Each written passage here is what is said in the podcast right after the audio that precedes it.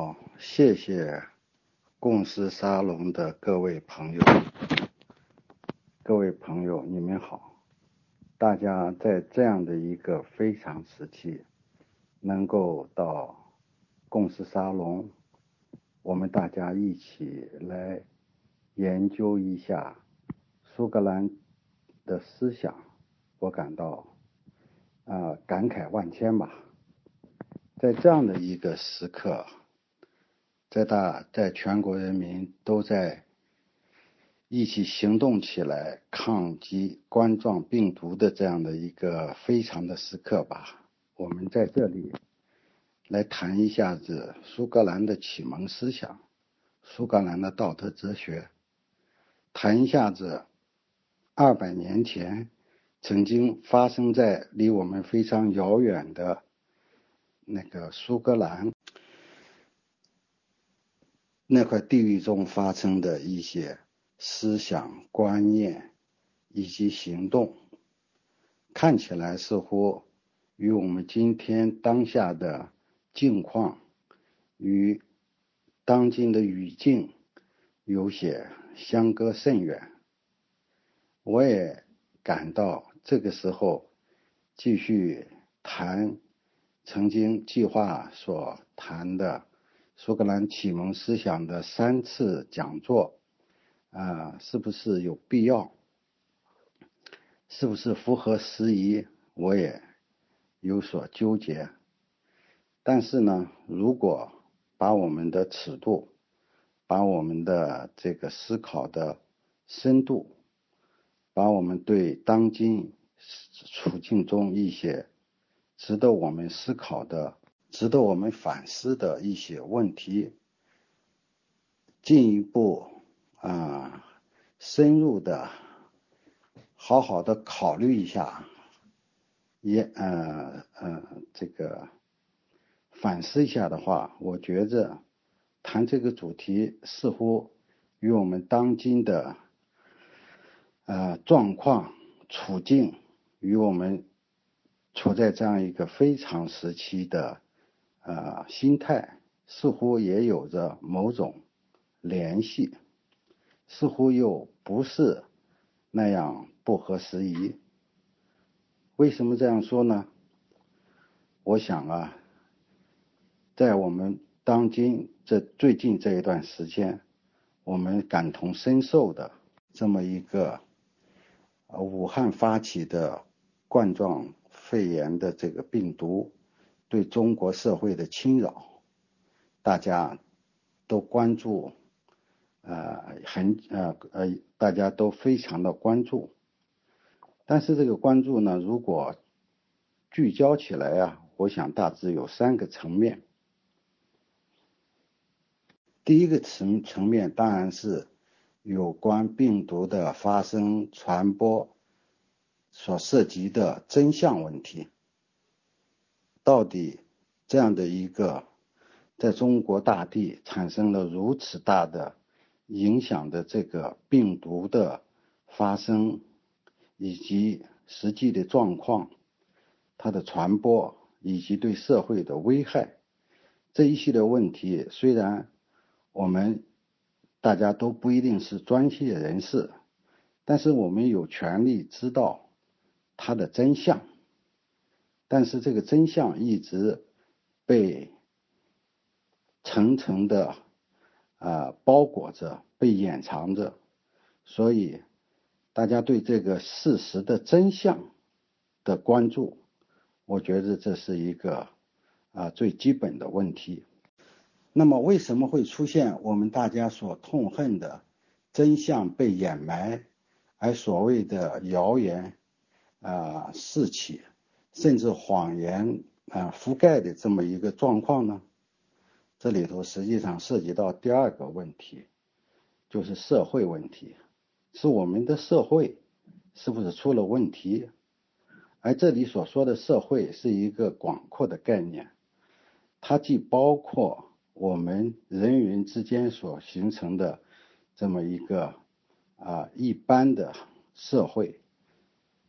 但是这个社会中。更核心的涉及到了政治，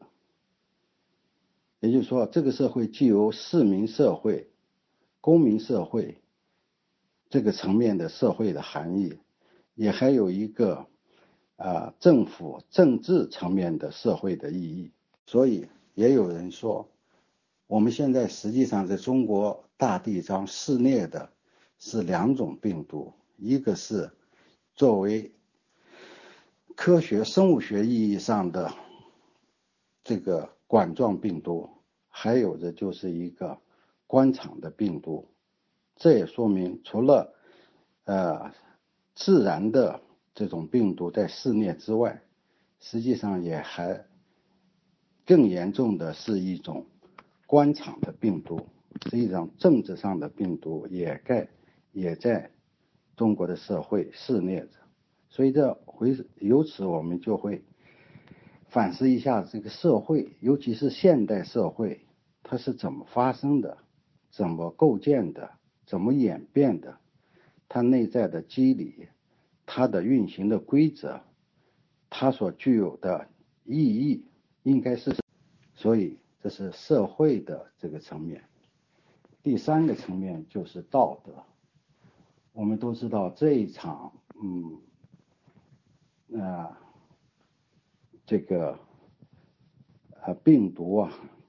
在中国传播着，尤其是不论是自然的病毒还是官场的病毒，在这种情况下。我们都时刻的感受到刺刺激着，或者啊逼迫出中国人的道德状况，是不是是怎样的一种道德？这种道德是不是出现了问题？我们所看到的各种各样的状况，各种各样令人痛恨、令人揪心、令人感到。无法忍受的这种状况，当然其中也隐含着很多的爱心、很多的勇敢、很多的救助等等。那这一系列方面都会涉及到一个道德问题，而这个道德问题又涉及到了传统的道德是不是能够在现代社会中，呃，真正的生长起来，真正的的能够传续。那么，一个现代的社会，那它是依靠的一种现代的道德，到底是什么？这种现代的道德，或者一种文明社会的道德，与传统社会的道德是一种什么关系？而我们在人与人之间的相处中，人与自然的相处中，尤其是政治领域的道德层面、道德责任、道德义务方面。那这些究竟应该怎么面对一个呃现代社会的这么一个精神上的一个重构、精神上的一个培育这一方面，也就涉及到一些道德问题。总的来说呀，这个非这个冠状病毒在我们身边发生的，到现在也还没有。啊，消消退的这场病毒吧，它实实际上呈现出了三个层面的对我们的拷问。第一个层面就是真实问题，第二个层面就是社会问题，这个社会尤其是包括政治问题，第三个层面就是道德问题。心灵的重建问题，而这些问题实际上，如果追溯起来的话，也恰恰是苏格兰启蒙思想、苏格兰的道德哲学、苏格兰的啊历史演变主义、苏格兰的经济学所给我们呈现出来的一些主要的方面。如果我们暂且在这样的一个寒冷的。冬夜时分吧，我们暂时的啊离开目前所处在的揪心恐惧的这么一个状况，暂时离开使我们愤怒的当今的中国的社会现实，尤其是政治现实。那么我们回溯一下，一二百年前发生在呃遥远的北方，在苏格兰的那个事件，他们实际上也在这三个方面重新构建起现代文明的基础，现代文明的一些生长的根基。有一本书啊，叫做《现代文明的起点》，谈的就是苏格兰，就是苏格兰的思想，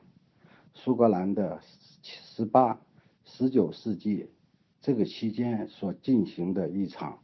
轰轰烈烈，对苏格兰本身、对英伦三岛乃至对这个世界都产生了重大影响的苏格兰的思想与文化。我在前面一讲中着重是谈了苏格兰的基本的啊社会啊宗教。大学啊，这些方面的初步内容，在这一讲中呢，我想集中谈一下苏格兰的启蒙思想。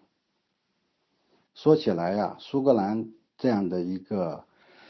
边处北方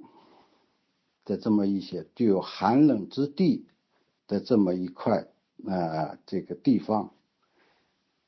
虽然有过自己。缓慢的历史演变，但是颇为神奇的是，在十八世纪到十九世纪这么近一百年，或者说集中的在十八世纪中下叶，那么短短的三五十年，这块地方爆发出了一种新的生机，啊，产生了一大批。啊，伟大的思想家和理论家，甚至啊科学家，一些工程师，那这一批人在这样的一个特别的时间段里，一跃从嗯啊从那块曾经没有多少啊深厚历史基础和广阔人口的。这么一块荒凉偏冷之地，涌现出进行了一场深刻的啊伟大的精神创造。那么涌现涌现出了一大批对现代社会、现代文明都具有着重要的转折性的意义的人物。那这些人物包括。啊，这个像弗格森、亚当·斯密、休谟、啊哈奇逊、里德、瓦特等等，那这一批人，他们在政治学、经济学、历史学、哲学、道德哲学、实验科学。等等领域，可以说改变了人类思想文化的进程，尤其是奠定了现代文明的一些基础。所以，很多人把这样的一个时期涌现出来的这样一批思想家，视为苏格兰启蒙运动的一些代表人物，或者说视为是苏格兰启蒙思想的中间。或代表人物，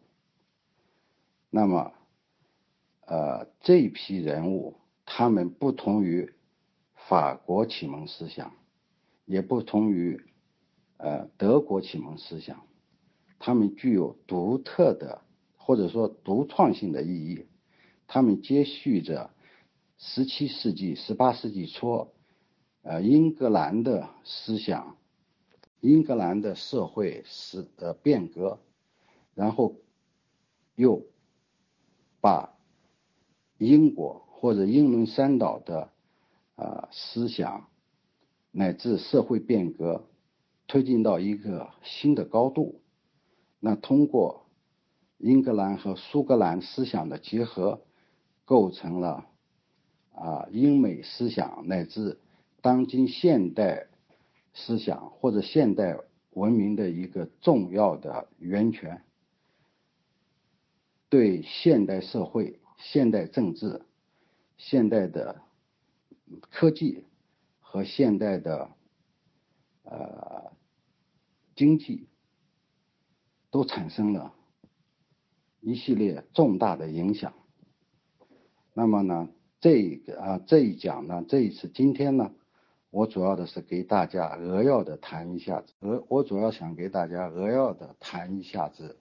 苏格兰启蒙运动中的，或者说叫做苏格兰启蒙思想中的三个主要的方面。当然，它不仅是在这三个方面，但是由于时间关系，我重点谈下面三个方面。第一个方面就是苏格兰的道德哲学。谈到苏格兰的道德哲学，这里头我们就有必要把西方的哲学演变史，或者说近代西方哲学演变的大致的啊思想脉络做一个简单的啊梳理。这里主要是有两条线索。第一个，从一般的哲学层面来说，那么古典哲学呀啊，古希腊罗马的古典哲学乃至中世纪的神学，这里就先不啊追溯了。就从我先从谈近代哲学，也就是说，在近代哲学的发展中有两个线索，一个是大力。大陆唯理论的呃思想和呃线索，一个是英国经验论的思想线索。那么可以说，大陆唯理论主要是十六、十五、十六、十五世纪、十六世纪啊发展起来的，以笛卡尔的哲学和莱布尼茨的哲学，法国的笛卡尔、德国的莱布尼茨，乃至到后来的。康德、黑格尔为代表的啊唯理主义或理性主义的啊哲学体系。那英美的哲学主要是从培根啊、贝克莱、洛克啊发展起来的这么一种理性经啊经验主义的哲学。那么苏格兰启蒙思想的这显然是属于。与唯理论所对应的或者对立的经验论的这么一个哲学体系，这个哲学体系的一个最大特征与唯理论不同，它强调的是感性经验在人类认知中的重要作用，唯理论强调的是理性啊。对人在人人类认知中的重要作用，而经验论强调的是感性经验。那么，这种强调感性经验的这种哲学，一直是英美哲学的一个主要的潮流、主要的思想特征。而理性主义的是从笛卡尔到莱布尼茨强调的是理性对于感知、感性的统辖作用，强调人认识世界、认识自己，这这么一个认知中，理性具有绝对的利益，而理性又从一般的理性上升到一种绝对的理性，理性统治着情感，统治着感感性经验，而经验论。那么强调的是感性经验在人类认知中的重要作用。那么呢，在认知过程中，无论是认识自己和认识世界、认识社会过程中，情感占有重要的作用。那么我们可以看到，苏格兰启蒙思想中，它的道德哲学的哲学基础。主要是建立起了一个情感啊占据统治统辖啊理性的这么一个经验论的哲学基础。用这个啊休谟的话来说，不是人的理性统辖人的情感，而是人的情感统辖人的理性，理性从属于人的情感，而人的情感又不简单的只是一种嗯感性的认知，它里头包含着多种内容。休谟在他的人性论中啊。特别分析了人的各种情感，从感性认知到情各种愤怒、骄傲、恐惧等等这些情感对于人的啊心灵中的重要作用。而洛克早在之前的洛克也提出了一种白板说，是其他啊苏格兰启蒙思想中的经济学、政治学、法学。乃至历史演变论的啊基础，为什么这样说呢？那这些呢，都属于呃道德哲学中的哲学基础部分。关于这个哲学基础部分的啊本体论、认识论乃至方法论，在此呢，虽然啊苏格兰启蒙思想具有自己的独特的意义，但是呢。在此，我就不准备给大家啊特别阐述了。我认为苏格兰启蒙思想中最重要的，除了它的一般的哲学，属于英美经验哲学的这么一个大的谱系之外，它最关键的是在于建立起了一套啊现代社会中的道德哲学。道德哲学是苏格兰启蒙思想的一个最重要的标志。这里实际上面临着一个最主要的一个呃一个思想的转变，关于道德哲学的一个思想的转变。这个转变涉及到如何认识现代社会中的啊道德问题。按照传统的观念来说，那古典社会是至善主义的啊道德学或伦理学占主导地位。那么一个社会是通过一种啊为这共同体的利益乃至正义而形成的这么一个共同善的目标来运行的。评价一个人的行为举止的标准，主要是在他是不是以道德的善或正义，所谓公共的利益为主要的标准。按照这样的一种啊理呃呃道德哲学的标准来说，那么在啊传统社会中认为。追求自私、追求个人的利益，都是恶的，或者至少来说是在道德上是比较低的，不具有道德的主导性。相对来说，追求公共善、追求啊城邦或者一个社会的利益，为他人做出啊牺牲啊或奉献，这是最高的道德。那么，古典社会这样的一种道德至善论，当然具有它一定的社会基础。问题在于，现代社会、现代文明是建立在一个啊非奴隶制的一个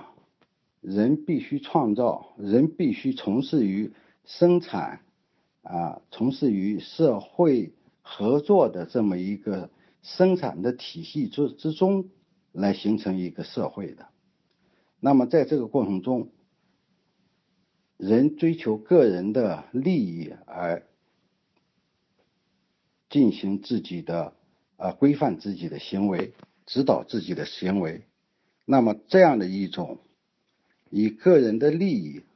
或者说把个人的利益上升为一种个人的权利，无论他的。啊，最基本的生命的需要、财产的需要，啊劳动的需要，甚至与之相关联的言论啊啊社会呃结社呀等等，那这些以个人作为主体啊来形成的一种社会关系，形成自己的行为的边界、行为的目标、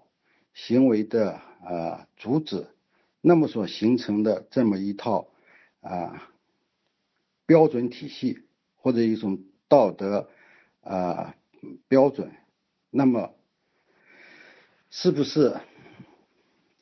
符合传统的道德的要求呢？是不是一个值得在道德上给予它的正当性，给予它正当性的一种自呃是是不是获得具有？传统意义上的道德的正当性呢？那么这个显然按照一般的当时的啊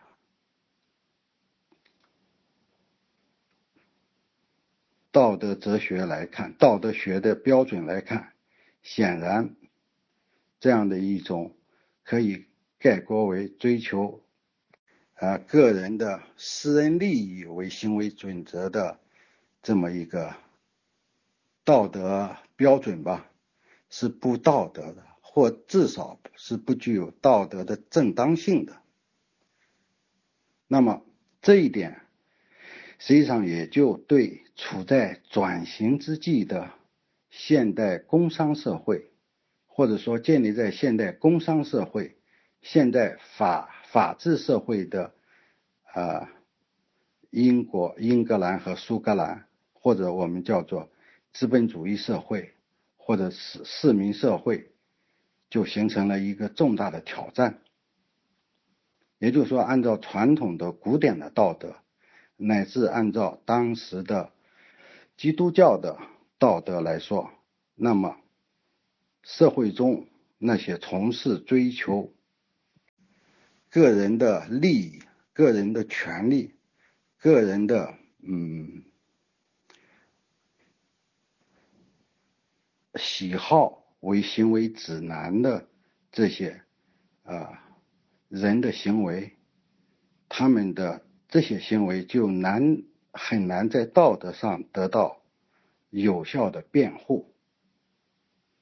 那么对于这个，这是这样的一个挑战，显然是严峻的。如果一个社会，他的大部分人啊，他的行为，他的啊，行为的标准如果在不具有道德的正当性，那么显然这个社会不是一个可遇的社会，也是呃不能够得到很大持续发展的社会。因为一个社会的发展的动力如果没有道德的支撑，没有道德的这么一种正当性，那么这个社会。显然就失去了它，呃，作为一个文明社会或者一个正当社会的啊基本的基础。而我们看到，现代工商社会或者现代资本主义的兴起，恰恰是把人视为发展的目目标，把人的需要、把人的利益、把人的权利、把人的这个呃各种各样的啊诉求视为啊社会发展的基本的内容，也是视为个人正正当的应得的这么一个啊标准，而这恰恰是现代社会的啊赖以存在的动力机制，也是它赖以存在的呃基本的。啊，诉求，如果这样的一种这个诉求不能够在道德上予以呃正常的话，那么显然整个现代的市民社会、工商社会或者资本主义社会，乃至它背后的法治啊、权利主张、自由要求、个性解放。等等，那都是成了无源之木。这确实是当时困惑光荣革命之后，英格兰或者英国乃至呃同时的法国、德国那些相对于英国来说还呃这个现代市场是市场经济还不是甚发达的这些社会的一个普遍的问题。那这个问题实际上后来曾经被呃社群主义的著名思想家啊麦金泰呃提也提了出来。麦金泰在他的一部著作中曾经带有指责的啊口吻来去谴责苏格兰启蒙思想他们的道德哲学，企图重建了一个嗯这个。现代的啊新道德学认为它是对苏格兰传统道德思想的一种英格兰的颠覆。什么是英格兰的颠覆呢？就是在苏格兰传统的道德，也就是说那种传统的具有中世纪神学乃至古典哲学的那个意义上的传统的苏格兰的民情，或者说。为他所证成，为他提出一套新的啊现代社会、现代文明的道德哲学的证成，被苏格兰启蒙思想以呃亚当·斯密，尤其是大卫·休谟所重建起来的一种新道德所颠覆了，而颠覆的这个实质就在于。他们实际上为当时正在蓬勃发展的英格兰，也就是英国所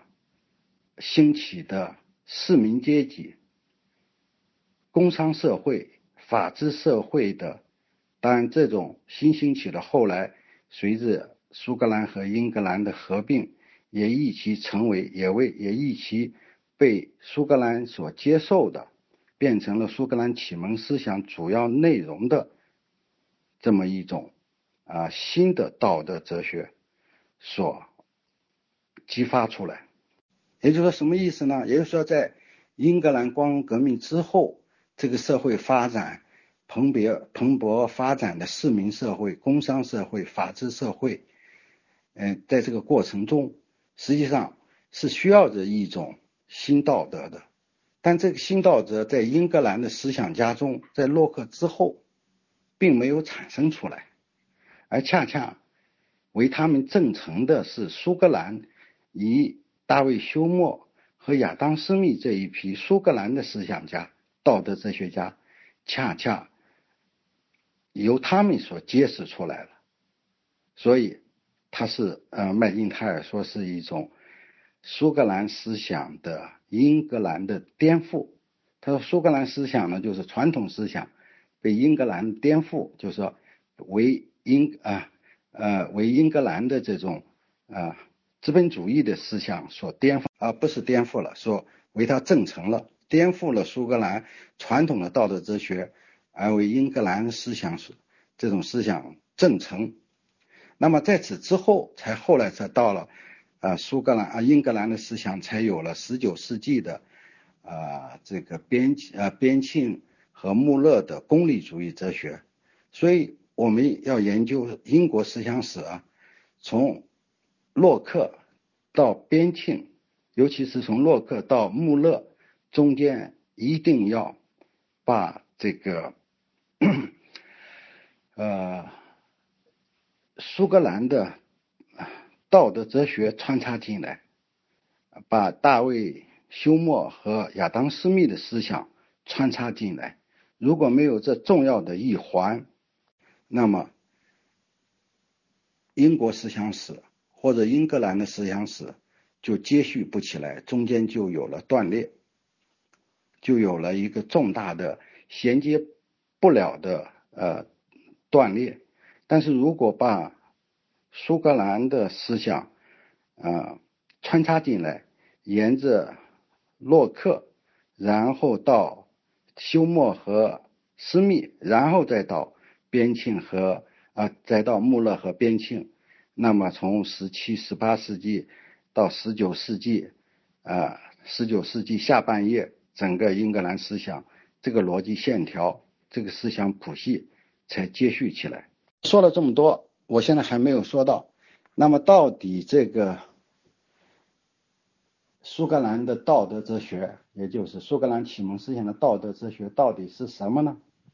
这个当然在亚当·斯密的呃道德啊情操论中，还有在大卫·休谟的人性论中，都有过重要的揭示。那我简单的把它概括一下。那么，这它的基本思想就是在于这种道德哲学，在于是建立在人的有限的啊这个。人的自私和有限的同情，这样的一种合一性，在这个基础上建立起了一种现代社会、现代文明的新道德。也就是说，这种道德不是建立在呃人的这种呃中国所意义上的性善论，或者古典呃西方道德哲学的那种。人的就天然的具有着一种啊呃是至善的这么一个心，而是把人性视为是一种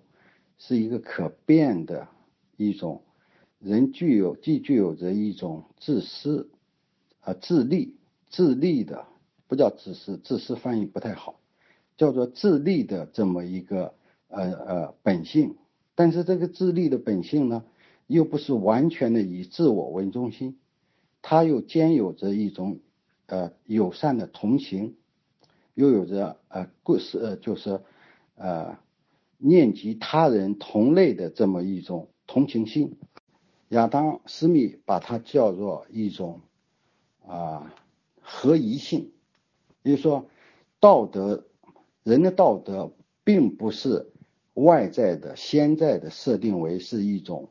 绝对的爱他之心，但也人也不是绝对的自私自利，人是处在一个有限的，嗯，这么一个同情，但是呢，还是基本的，还是一个呃以自呃自利为这么一个呃纽结所形成的一个。情感的谱系，这个谱系它的第一层当然是人的啊自我的这么一个啊利益的诉求，但是呢，这个利益的诉求又有一个重要的边界，那就是呃同情之爱，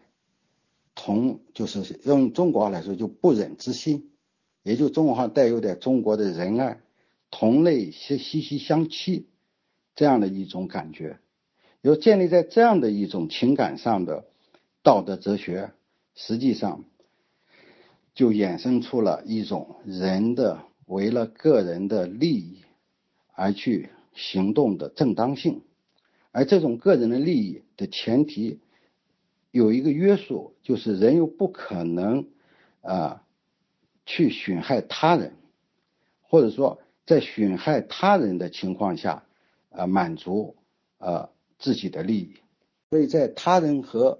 呃自我之间是有一个呃合一性的这么一个连接点。这个合一性是处在一个，当修呃亚当斯密是把它视为是一种呃第三者的一个呃视角下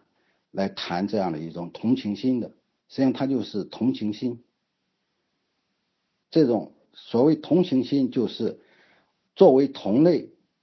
对方所遭受的、所产生的情感，所面临的一些呃内在的啊精神上或心理上的一些情感，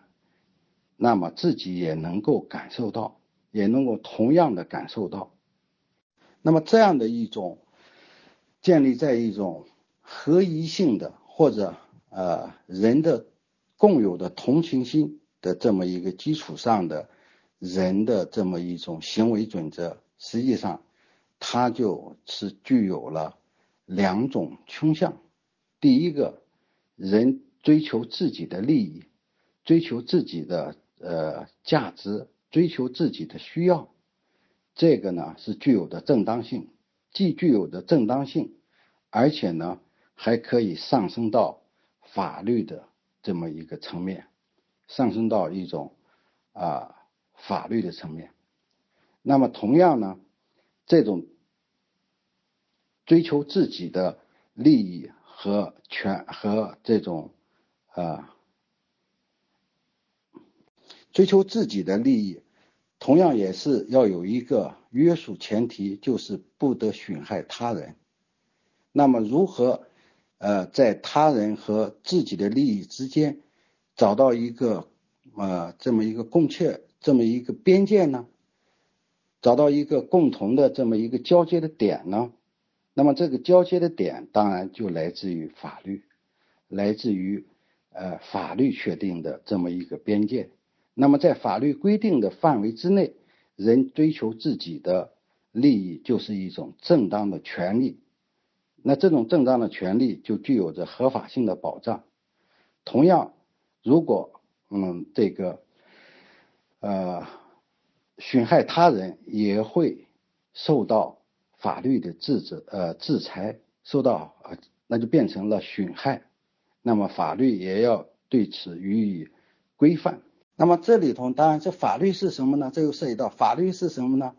那么这个法律当然就不是外部制定的那么一种法律，或者是一种呃国家制定的法律，当然也不排除。有国家制定的法律，但是这种最根本的法律就是哈耶克所说的自生自发的秩序。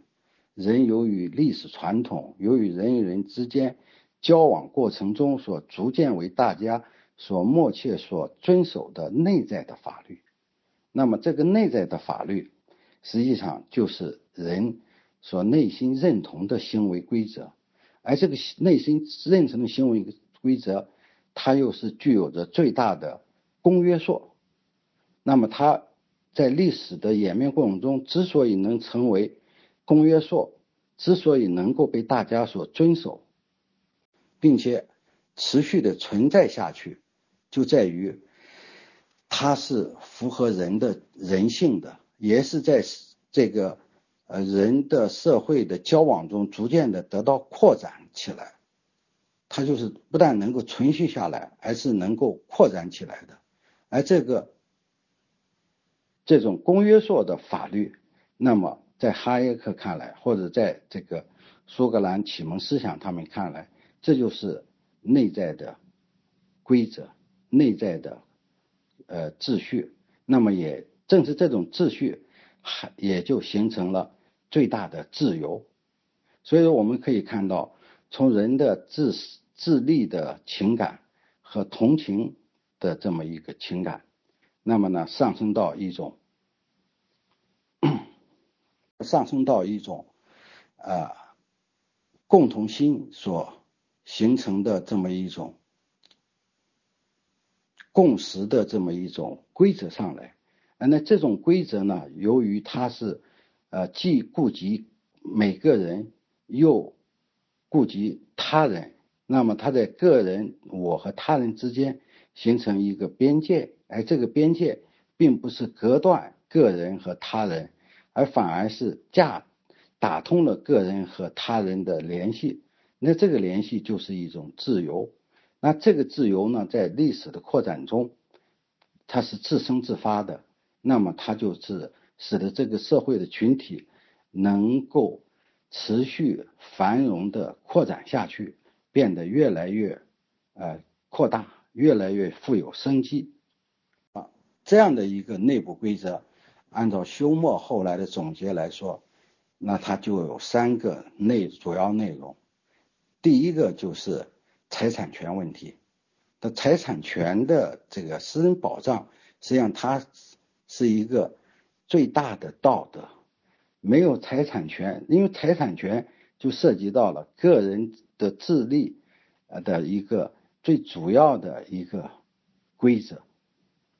与此相关的还有契约的遵守等等。也就是说，那么这些基本的规则，他们这个形成了人与人之间所构成的基本的这么一个交往的啊这么一些啊标准，而这些标准呢，又是内在于人心的，而这个内在于人心、内在于人性，又不是建立在个人的完全的自私自利上，也不是建立在。啊，完全的利他的这么一个所谓的呃神圣的那么一种至善上啊，那种呃至善上，那么呢，它是建立在个人的有限的自私自利、自私或自利，以及有限的同情和仁慈这么一个啊公约数上，也就是说这样的一种。新的人性，那么我们可以看到，它就为现代的公民，呃，现代的现代文明、现代社会，尤其现代的工商社会和现代的法治社会，建立起一个不同于传统啊古典社会或者是农业文明的一个新的文明。因为这里头包含建立这个农业文明，主要的是建立的这个。现代文明主要的是激发出了，或者说为现代社会中的呃几个主要的要啊支撑提供了道德的基础，提供了道德的合法性的这么一个论证。第一个呢，就是追求个人的利益变成了一种正当权利。当然，从亚啊从亚当斯密和呃呃，大卫休谟他们不是特别主张像啊英国光荣革命时期乃至法国思想中所谓的天赋人权或者啊这个自然权利，他们不是特别强调这么一种所谓的天赋人权，但是呢，他们也不反对呃这么一个把个人利益上升为一种权利的这么一种啊思想意识。只不过这种权利不是呃理性主义思想家们所说的天赋的人权，或者说建立在理性上的那种人呃这种权利，而是建立在历史的演变过程中的自然自然的社会的这么一种啊啊历史权利，或者说人性中的把利益是呃转化为一种呃。具有法律正当性的这么一种权利，这种正当性不是由法律所外在的赋予的，而是在人的呃社会的扩展中，在人的内心的道德的呃这么一个呃内部规则中自然产生的。那休谟所说的三个基本的规则，实际上也都是也可以视为是三个基本的权利。就是人的财产权，还有啊生命权、言论权利、结社的权利等等。那这些权利当然是把利益转化为权利。那么由这样的一种权利，就为呃现代的呃这个工商社会呃追求经济利益，经济利益具有着。啊，现代社会的正当性、合法性奠定了基础，这是第一个层面。第二个层面呢，当然，它也就是说，在人在人人的呃社会层面中，就为这样的一种呃呃这个。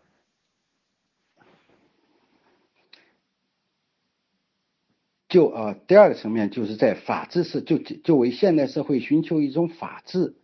法治社会与个保障个人利益、个人个人权利提供了基础。如果法律和个人权利都是符合人的扩展社会的一些基本要求的，人的利益具有正当性，而法律恰恰是在人的这么一个呃利益的扩展中所产生出来的一种。边界，那么呢？这样的对于这样的一个法律的这么一个具体的内，就有了现实的基础。这么我法律就不是国家制定的那么一个专门惩罚犯罪的这么一套啊惩戒机制，而是一种鼓励或者保障每个人最大化的追求自己的利益，追求自己的幸福和福祉，追求自己自由的一种保障的免受他人侵犯的这么一套啊啊机制。所以这样的话呢。我们看到，工商社会所追求的财富，对于财富的追求，对于个人利益的追求，那么呢，还有，那么这个社会中要建立一套完备的法律来保障这种追求财富、追求利益、追求自由的合法性。那么这样的话呢，在法治社会也提供了一个啊。也为现代文明建立了一个基础吧，这是第二个层面。第一个层面主要的是谈的是这个，呃，这个工商社会或者追求财富这方面。第二个方面就是关于法治社会。第三个方面当然就是道德，重新理解道德本身。那么这个道德主体的人，首先是一个，呃。由于前两个社会所形成的自由的人，我觉得这一点上，这个这个自由是为后来的这个英美思想中啊那种功利主义的自由提供了一个主体性的呃依据。也就是说，在一个社会中。那么，个人每一个个人，他之所以作为个人，他不是为了啊一个社会群体啊这个而生活，而是作为一个独立的个人，一个自由的个人来追求自己的幸福，追求自己的利益，追求自己的权利，这是他这个每个人的。主体，这个主体，它可以成为一个道德主体，而不是道德要啊变成一个，也不是让传统的社会中的道德主体是一个城邦或者是一个社会。那么呢，现代社会的道德，也就是说，现代社会的道德首先是一个呃呃呃，现代社会的道德主体。首先是一个活生生的个人，一个呃有着生命权利，有着呃追求着个人幸福，实现着自己的自由，创造着财富啊，实现着自己的理想。那这样的一些呃个人，他是可以成为道德主体的。我觉得这一点上也是不同于呃。传统社会的道德，尤其是不同于基督教的道德和古希腊罗马的道德。那古希腊罗马的道德主要的是城邦社会是主体，而基督教社会中，那个人本身是不具有呃是从属于呃呃这个神的国度的，所以只有现代的个人。在从事着现代的物质财富的创造和社会呃制度的构建方面，尤其是在个人的生活的呃满足个人的需要、追求个人的现实的自由方面，他完全是可以成为一个道德主体，并呃具有着道德的正当性。我觉得这。这一点也是，呃，苏格兰道德哲学所呈现出来的，呃，基本内容。总的来说吧，呃，这个苏格兰启蒙思想的道德哲学这一个层面，也就是说，它不同于传统的古希腊啊、罗马时期的城邦社会，也不同于呃中世纪的神学社会，或者说我们把它总共称为前现代社会的那种道德，它是为现代的社会、现代的文明，尤其是现代的工商社会和现代的法治呃社会，提供了一个道德的呃正程，也说提供了一种道德的依据。也就是说，现代社会经过苏格兰启蒙思想的这么一个道德性的辩护之后，那么，那么现代社会的每一个人，他从事自己的新生活，变成一个现代社会的呃 一员，他才具有了道德的啊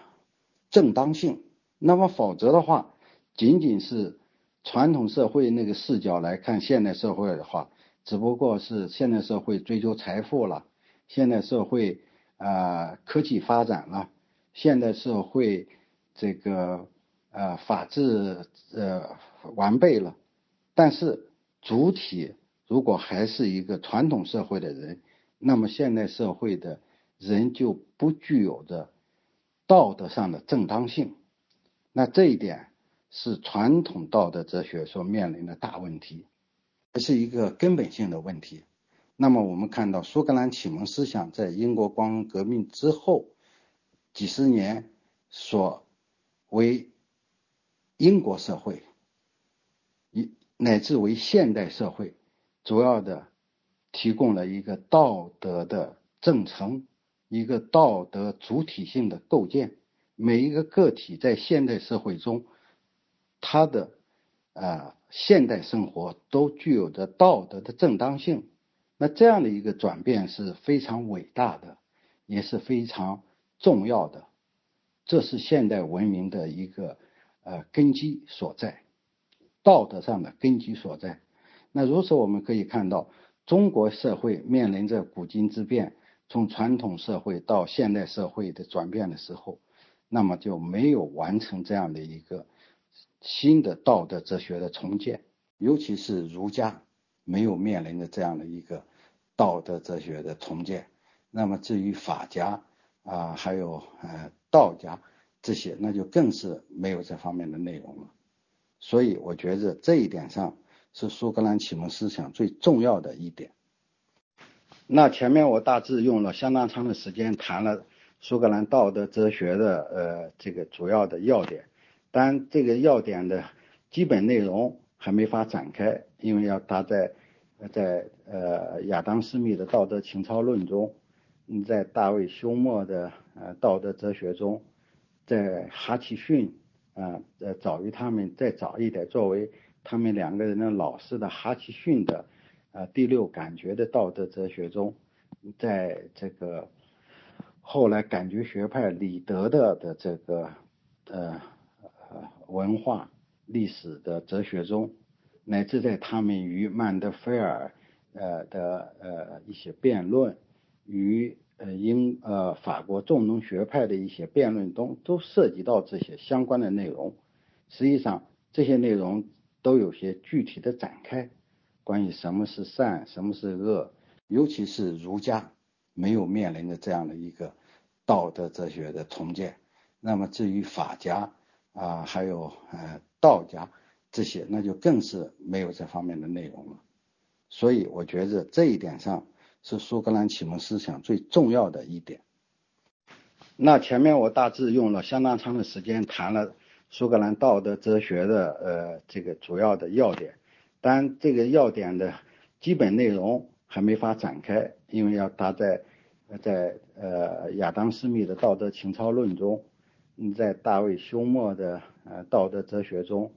在哈奇逊啊呃早于他们再早一点，作为他们两个人的老师的哈奇逊的呃第六感觉的道德哲学中，在这个后来感觉学派李德的的这个呃文化历史的哲学中，乃至在他们与曼德菲尔呃的呃一些辩论。与呃英呃法国重农学派的一些辩论中，都涉及到这些相关的内容。实际上，这些内容都有些具体的展开，关于什么是善，什么是恶，呃，这个个人与群体的关系，什么是利益，以及涉及到了奢侈问题、勤奋问题，啊，涉及到了这个啊仁爱问题，涉及到了同情问题，涉及到了自私问题，涉及到了勇敢问题，涉及到了傲慢问题等等。那这些都是一些呃道德哲学中的呃主要的概念和基本的内容。那在此呢，我不准备多讲了。大家如果有兴趣的话，可以看相关的书籍。我刚才谈的只是一个一个要点，就是苏格兰启蒙思想的道德哲学，一改传统哲学的道德哲学的这么一个。呃，理论的这么一个中心，他完成了一个古今之变，他完成了一个古今之变，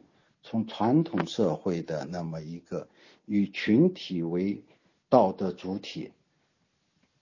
的这么一个道德哲学，变成了转变为一个以个体为道德主体的道德哲学，从全体的以至善为道德标准的道德哲学。转化为一个以个人的自利、自私自利的这个自利为标准的道德哲学，那么这个道德哲学又最后达成的反而是每个人都为自己，但是又形成了一个共同的善。那这里头一个人人为自己所从中的公共利益的善，这里头涉及到了道德中的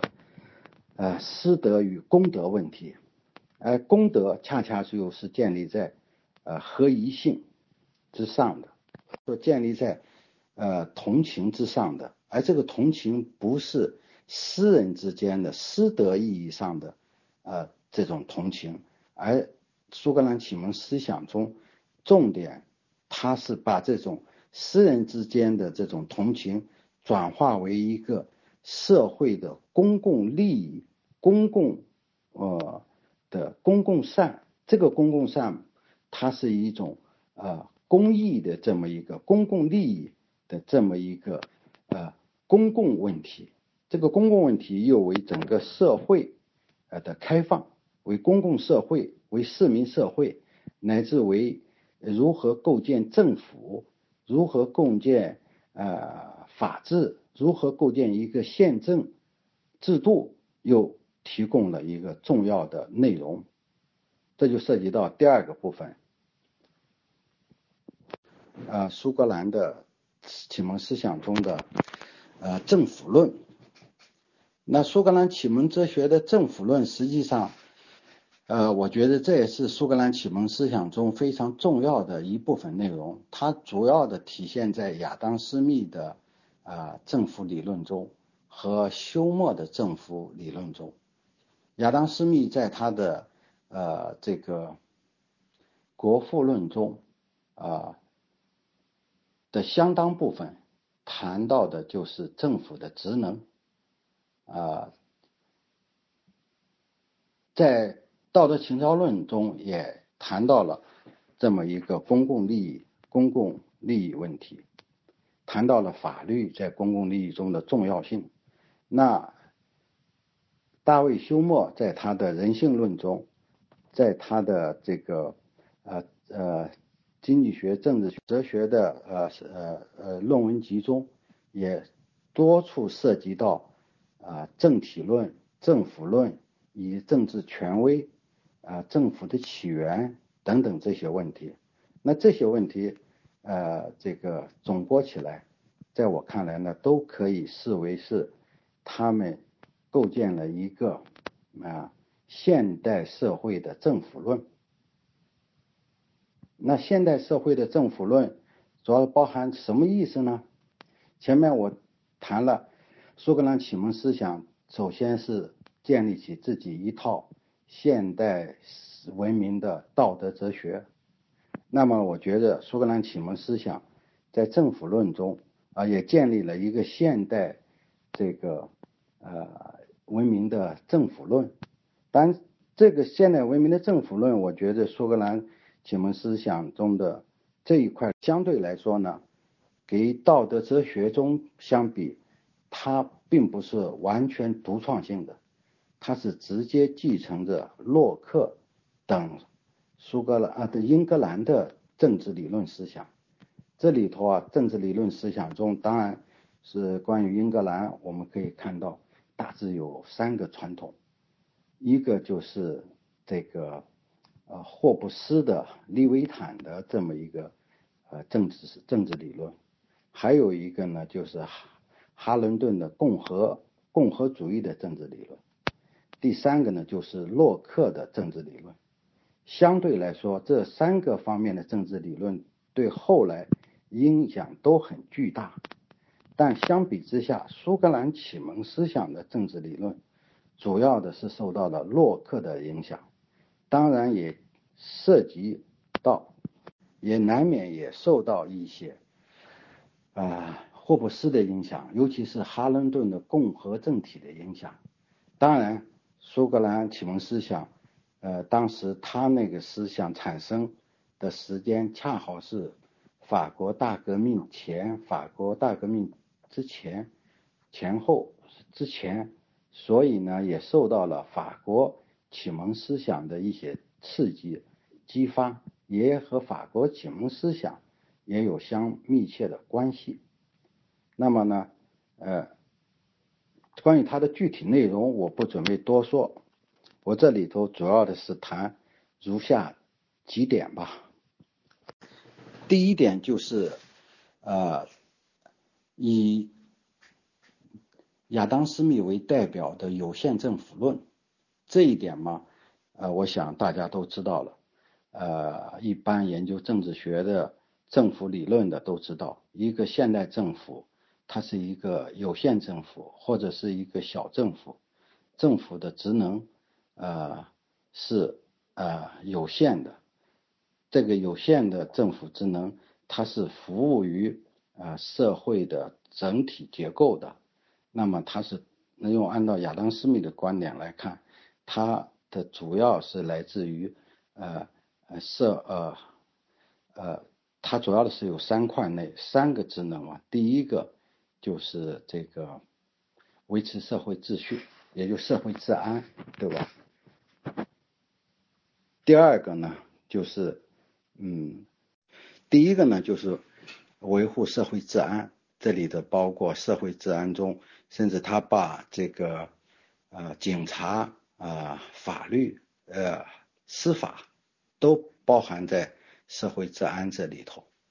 那第二个呢，就是这个呃抵御呃外部侵略，那么呢，就是呃抵御外敌。呃，一个国家呃外部的侵略，保障一个国家国内之和平，那这一点呢，显然就是说，这是大家都知道的。一个现代国家，它是一个有限的呃主权国家，那这样的一个国家，它首先要保障这个国家的和平。那么外部面临外部呃这个呃呃入外部敌人的时候，那么呢，它是有国民军。有一套呃呃武装体制，但这个武装体制它在那个时期未必就建立一个呃完全的这么一个国防军，它主要是国民军，就是在于它是一个民兵体制。但总的来说，这一套呃呃维护国家一个社会和平、维护外部抵御外外敌入侵的它的职能。那第三个呢，就是。从事公共嗯建设，就是在当时很有一些公共建设，它是不具有商业前景的，那么呢，只有通过国家来，呃，来来去，呃呃，来去从事。那你比如像这个邮呃邮邮这个驿道，就是这个一些大的交通，一些邮局、驿道和一些公共设施。啊，城市之类的公共设施，总的来说，国家的职能，嗯，是有限的。它是服务于社会，尤其是服务于工商经济发展的。它是提供的是为了一个工商社会的发展，呃有序的发展提供一套服务啊的职能。这套服务的职能，它的来源当然这个它的财富的来源当然是呃税收，而这个税收是有限的税收。这个税收它也仅仅用于正常的维护它的职能的支出。那么，所以说，按照这个理论，亚当·斯密的《国富论》中所谈到的国民财富，他所谓国民财富的总量，指一个国家它的说到当时的 GDP 吧，它的国国家的收入，呃，那么要扣除掉这么一个呃政府的支出之后的余额。才是这个国家或者是一个国民的收入的呃呃真实的呃数字。那么呢，呃这一点这个逻辑我们就恰恰与我们现在呃这么一个国家主义占主导的这么一个国家呃对于财富的认识是完全逻辑上相反的。我们现在认为一个国家的财富就是国家税收的总和或者 GDP 的总和。或者说是一个国家，它从社会中呃税收或攫取的财富的总和，而亚当·斯密按照他的政府论的这个呃逻辑，那恰恰相反。那么他的这个呃财富呃这个一个国民的或者 nation wealth 对吧？一个国家或者叫做国家的财富的总和。它是要扣除掉政府的支出，政府的支出就是刚才说三个职能的政府的支出之后，整个还富于民的这么一个总和。它不是国家手里有多少钱，啊，它的税国库里税收有多少钱是国国家财富的，嗯，这个呃所在。恰恰相反，它的国民财富、国家财富的所在是在于。呃，在于国民手中，而这个财富是要减去国家税收的使用之后的余额，才是国民财富，才是一个国家的财富之所在。那这个就不说了。但是按照当时这个呃英国的经济呃呃英国的这个社会科学当时的英国的这个学术体制吧，实际上亚当斯密的。他是作为一个道德哲学啊来谈经济学问题的，而且他的经济学不是单独的作为一个经济学，实际上是放在政府论里头的，或者说是放在警呃呃这个法律警察这个里头的。也就是说，经济学当时并不是完全的是一门独立的学科。那这里头啊正是由于。亚当·斯密的《国富论》，他这本书的出现，才使得经济学独立于当时的道德哲学，而成为一种啊真正的科学，变成了一门社会科学，或者说变成了一个现代社会科学中最重要的啊一门学科。那在亚当·斯密那个时期，他写《国富论》，并不是。把它作为一个完全的经济学著作来写的，是把它是作为一个啊道德哲学，或者说是放在一个他以前曾经写了一个这么一个呃一个笔记吧啊国家税收和警察啊治安这么一个学科下来写到了他的这个国民财富的这个理论。那无论怎么说吧，总的来说，这是亚当·斯密的政府论的基本内容。啊，那实际上政府论最呃呃这个苏格兰启蒙思想政府论或者政体论的最呃更加丰富的内容是在啊大卫休谟那里。大卫休谟他构建了一套现代的政体论，那他的政体论。有别于，也就是说，与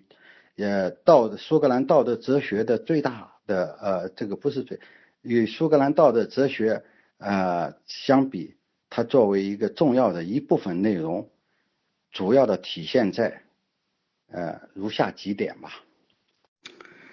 第一点呢，就是说，呃，按照呃亚当呃按照大卫休谟的看法，关于政呃关于一个政府，它的当然是需要着一个呃权威了，但是这个权威的来源，呃未必就完全是天赋人权，呃或者说啊未必就来自于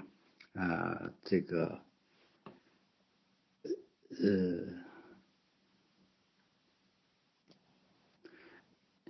就是来来自于呃既有的呃呃这个议会主权这样的一种人民授权，那按照他的相对保守自由主义的理论来说，那权威啊可以来自于历史的呃演变，但是这一点不重要。在他看来，最重要的是一个政府的权利应该是符合法律，也就是说，一个法治政府啊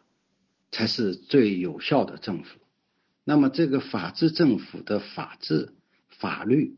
应该是来自于啊传统的他所说的。三个基本的规则，也就是说，一个政府它的主要的职能是在于保障一个社会的财产权利，尤其是私人财产权。我觉得这是这个呃休谟斯呃政府论中的一个最主要的内容。那这个主要的内容就实际上就确立了一个。现代的法治政府的这么一个呃主要的呃基本原则，一个政府可以不去追溯它究竟呃它的呃这个权利的来源是呃什么呃不必过于追溯，在这点上呃休谟未必赞同呃这个呃法国式的这么一个人民主权。呃呃，这么一个观念，但是政府它一旦作为政府，它一旦具有了权利，具有了统治的权利，它应该依据法律来实施统治。那么这个法律又与各每个人的自由相结合，所以我觉着这样的一个法治政府，这是休谟。啊，政府论中的一个主要内容。那第二个休谟呃政府论中的主要内容，我觉着是在这里头，他强调，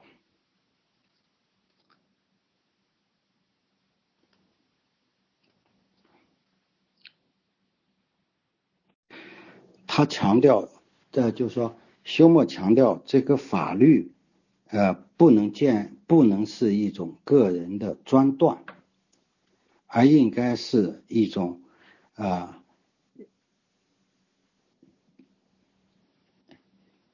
而应该是建立在一种呃社会的习俗惯例所形成的这一套嗯行之有效的，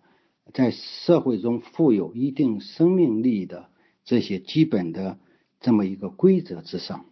也就是说，休谟所理想的一种统治，呃，政府的呃呃，对于人民的治理，应该依序那么一个呃英国或者苏格兰传统中一直延续下来的行之有效的那么一种正当的呃统治，而个人统治者不得。滥用自己的权利，不得这个满足自己的私私人的利益，以及呃各种各样的私欲，而凌驾于法律之上，对人民实施啊这种啊野蛮的统治。所以，我觉得这一点上强调法律的这么一个统治。法律的这个治理，而不是专断的、野蛮的啊这种统治。我觉得这是这个他的法治政府的呃另外一个内容，也就是说，呃，第一个是法治政府，一个政府应该主要法治；第二个呢，就法治应该不能是专断的和野蛮的，应该是来自于传统的，与传统相呃，就是说在传统中逐渐演变出来的，呃，为大家所接受的。那么，因此呢，这种为大家所接受的，恰恰又是一个自由的，是给使得人民获得较大自由的，呃，开辟着他的呃人民的自由的空间、自由的生活的这么一个呃呃扩展人民自由的这么一个法律的统治。那这一点实际上后来这个呃亚当斯呃不是后来哈耶克。对，呃，休谟的法律思想有过一个，呃，有一篇专门的论文，曾经有过更深入的揭示。他就把休谟的法律思想与自生自发的秩序结合起来，把这个休谟的法律思想或者他的政府理论，呃，政治理论与呃这个英国的呃法治，英国的这么一个。传统政治传统相结合，而嗯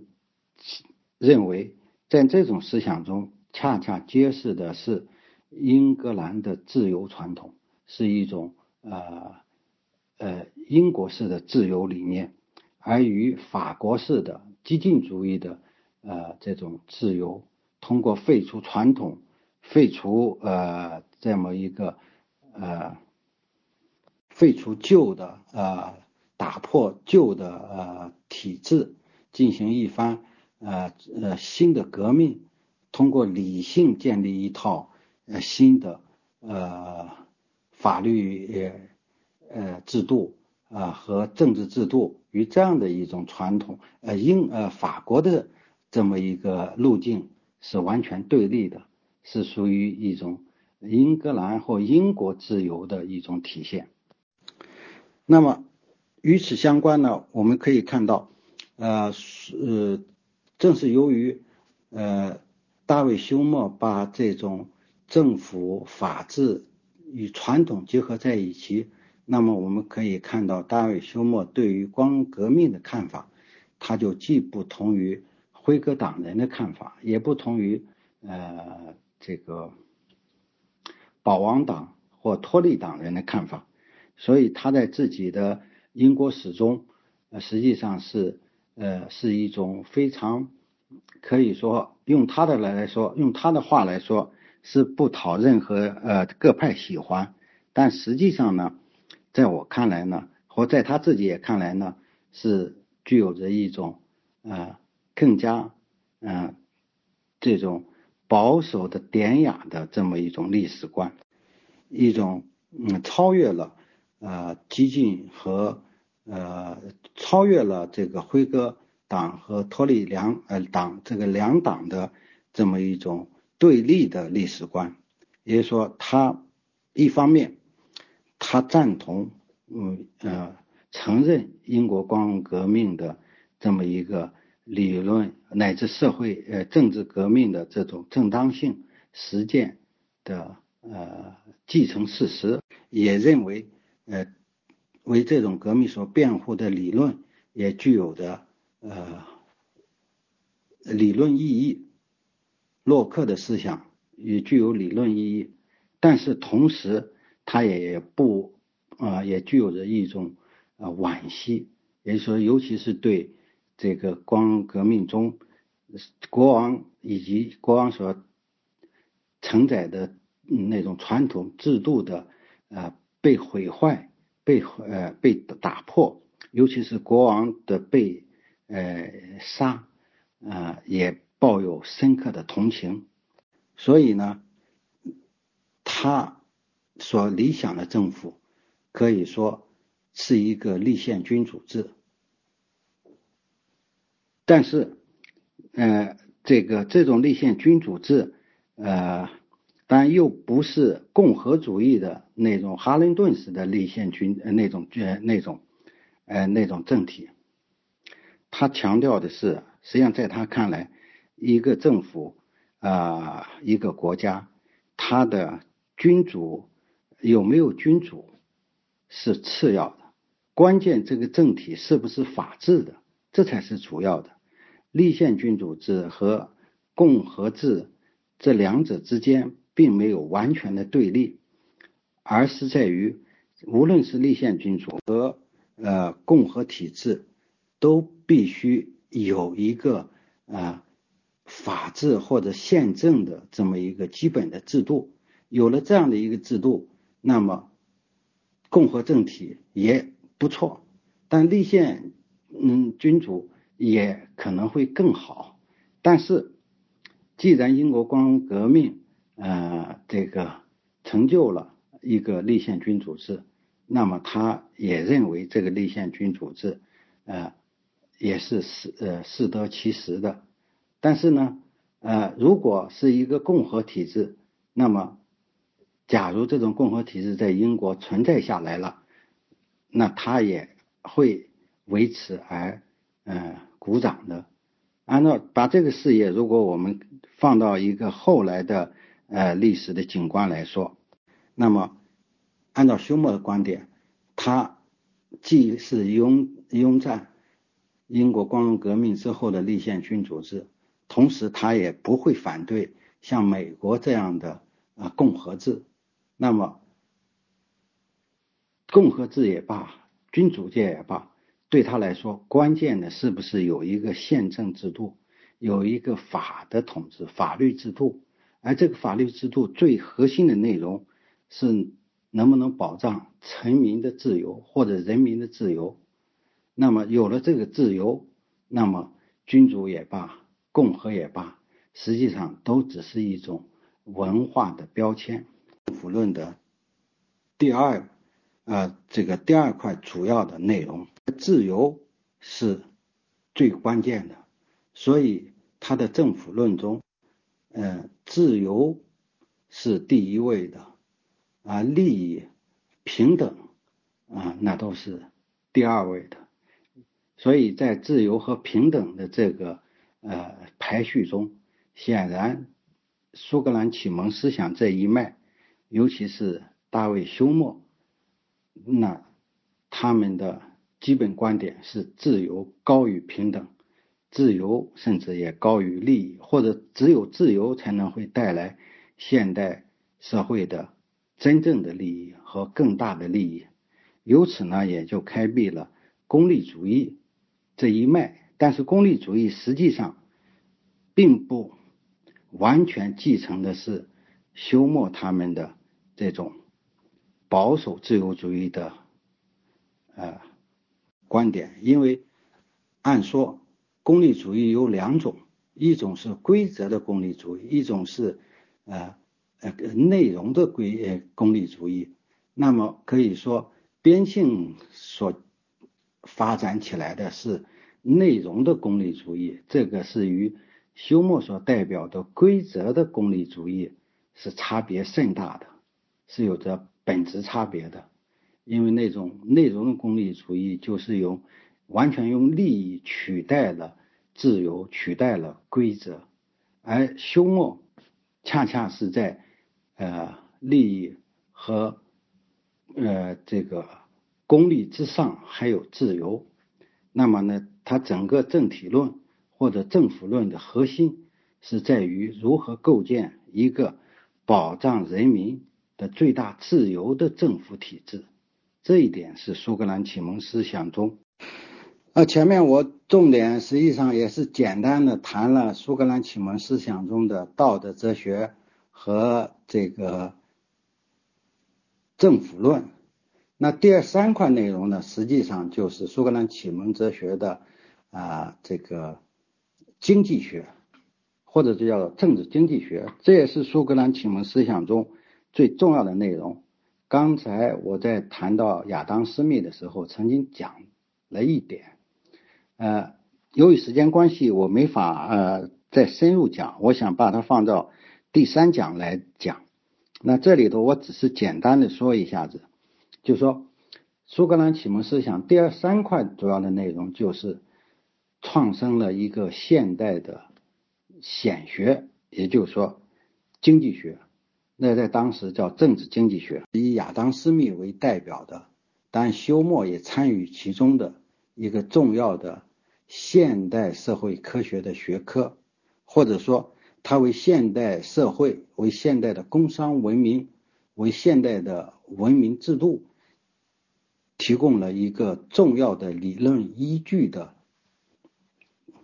提供了一个重要理理论依据的经济学。那关于经济学，当然不用说了，那现在是显学，一直是显学。但是经济学在当时是什么内容呢？那经济学在当时核心要解决的就是国民财富的性质与原因的问题。为什么当时亚当·斯密、休谟他们把经济学注重的不是我们现代经济学中所关心的这些问题，实际上关注的是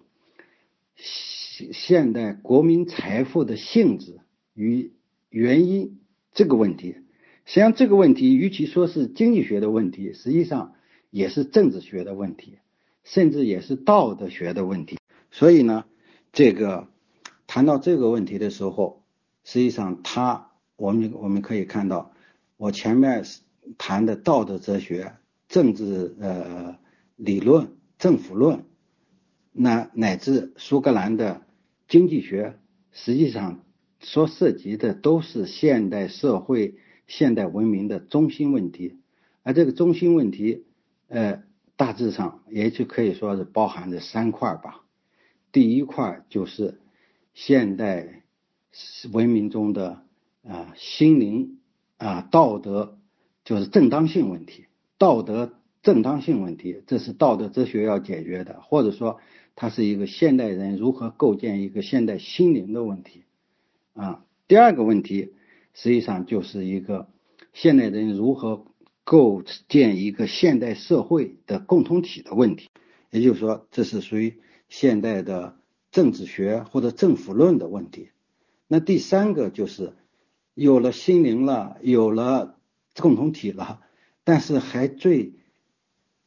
还需要一个更最实在的支撑。那现代人的现代财富问题是怎么产生的？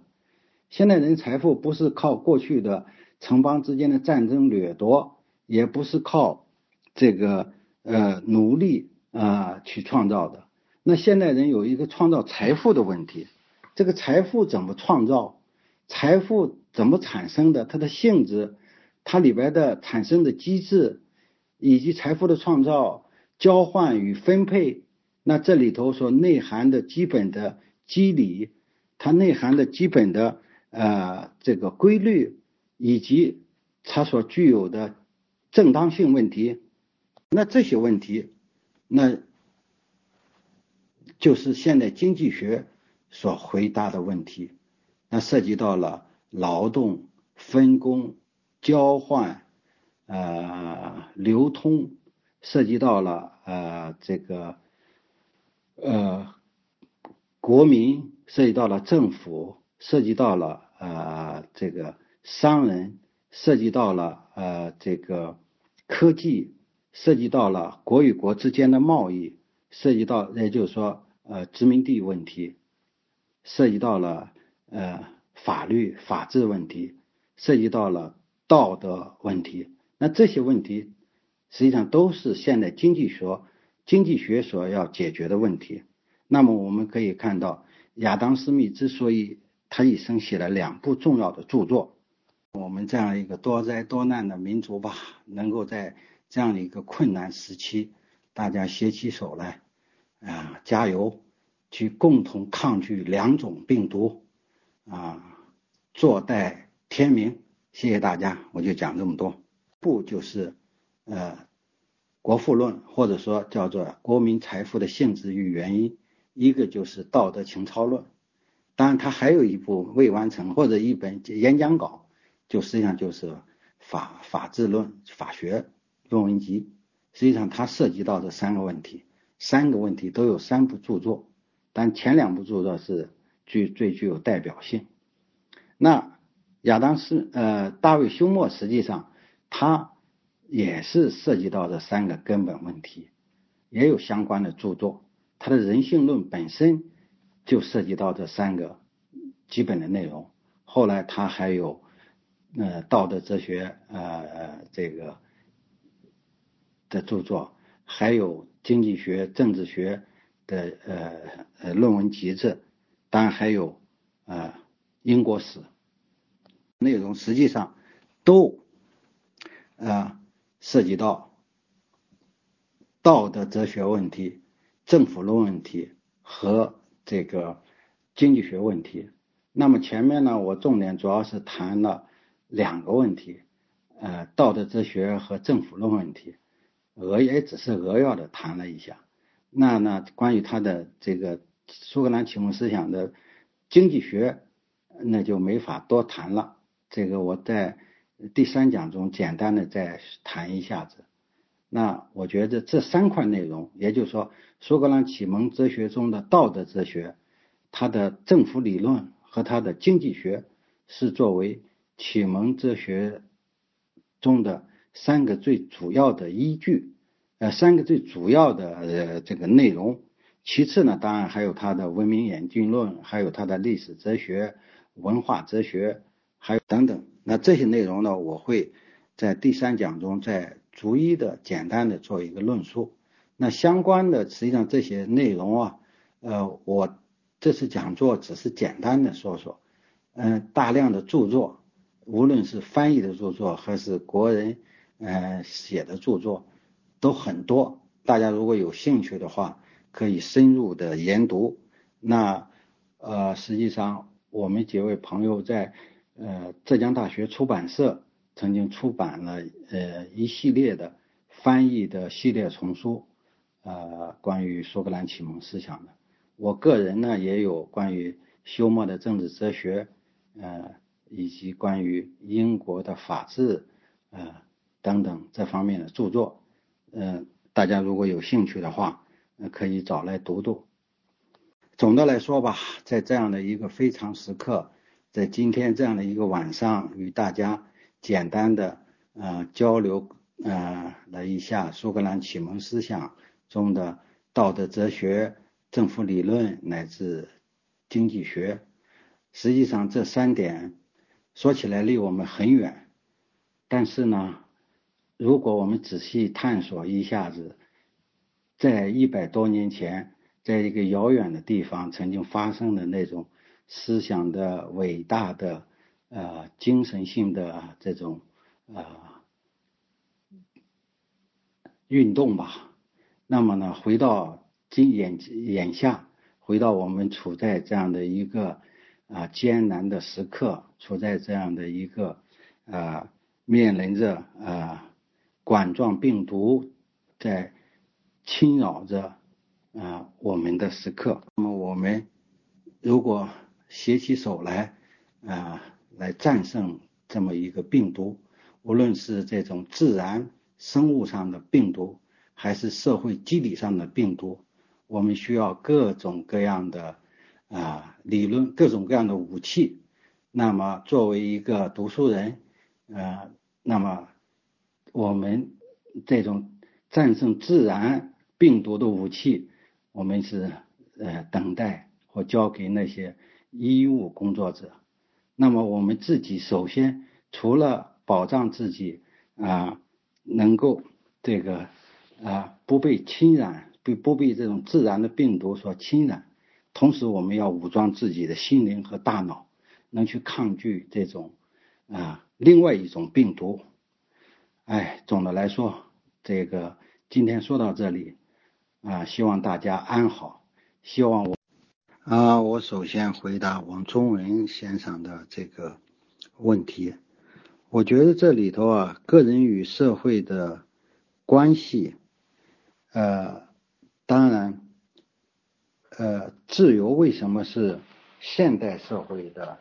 一个最核心的连接方式或打通方式，就在于它能够为个人和社会提供一个既正当又能够各自发展的呃各自发展的这么一个呃最有效的依据。为什么呢？因为自由所理解就是苏格兰启蒙思想所理解的自由是法律的自由，这个法律又不是国家立的法律，它是自生自发的秩序，是一种历史演变的规则。那么这个规则又不是私私人意义上的私德，而是公德，就是公共领域中产生的一套规则。那这套规则一方面，它能够使个人的自个人不仅仅立足于所谓的个人的心灵的修养上面，因为它更主要的是规范个人的行为，个人到社社会中的人与人之间、人与他人、社会的交往中的行为的规范。这样的话，就使得个人不再仅仅只是立足于内心的修养，而在广泛的社会中，在与他人的交往中，建立起一个个人最大化的实现自己的呃利益、呃权利以及相互关系的这么一个空间。同时，这个空间呢，又由于法律的这么一个呃规则的塑造，又使得这个空间中形成了一个社会。公共领域，而这个公共领域呢，恰恰也是基于不是强制的，呃，专权的，而是一个呃相互大家呃认同、相互呃这个竞争发展出来的一套一个社会领域。而这个领域中，随着个人嗯来去实现自己在社会中实现的时候，它会扩大发展，然后自我调整，呃是优胜劣汰。形成一个健康有益的社会，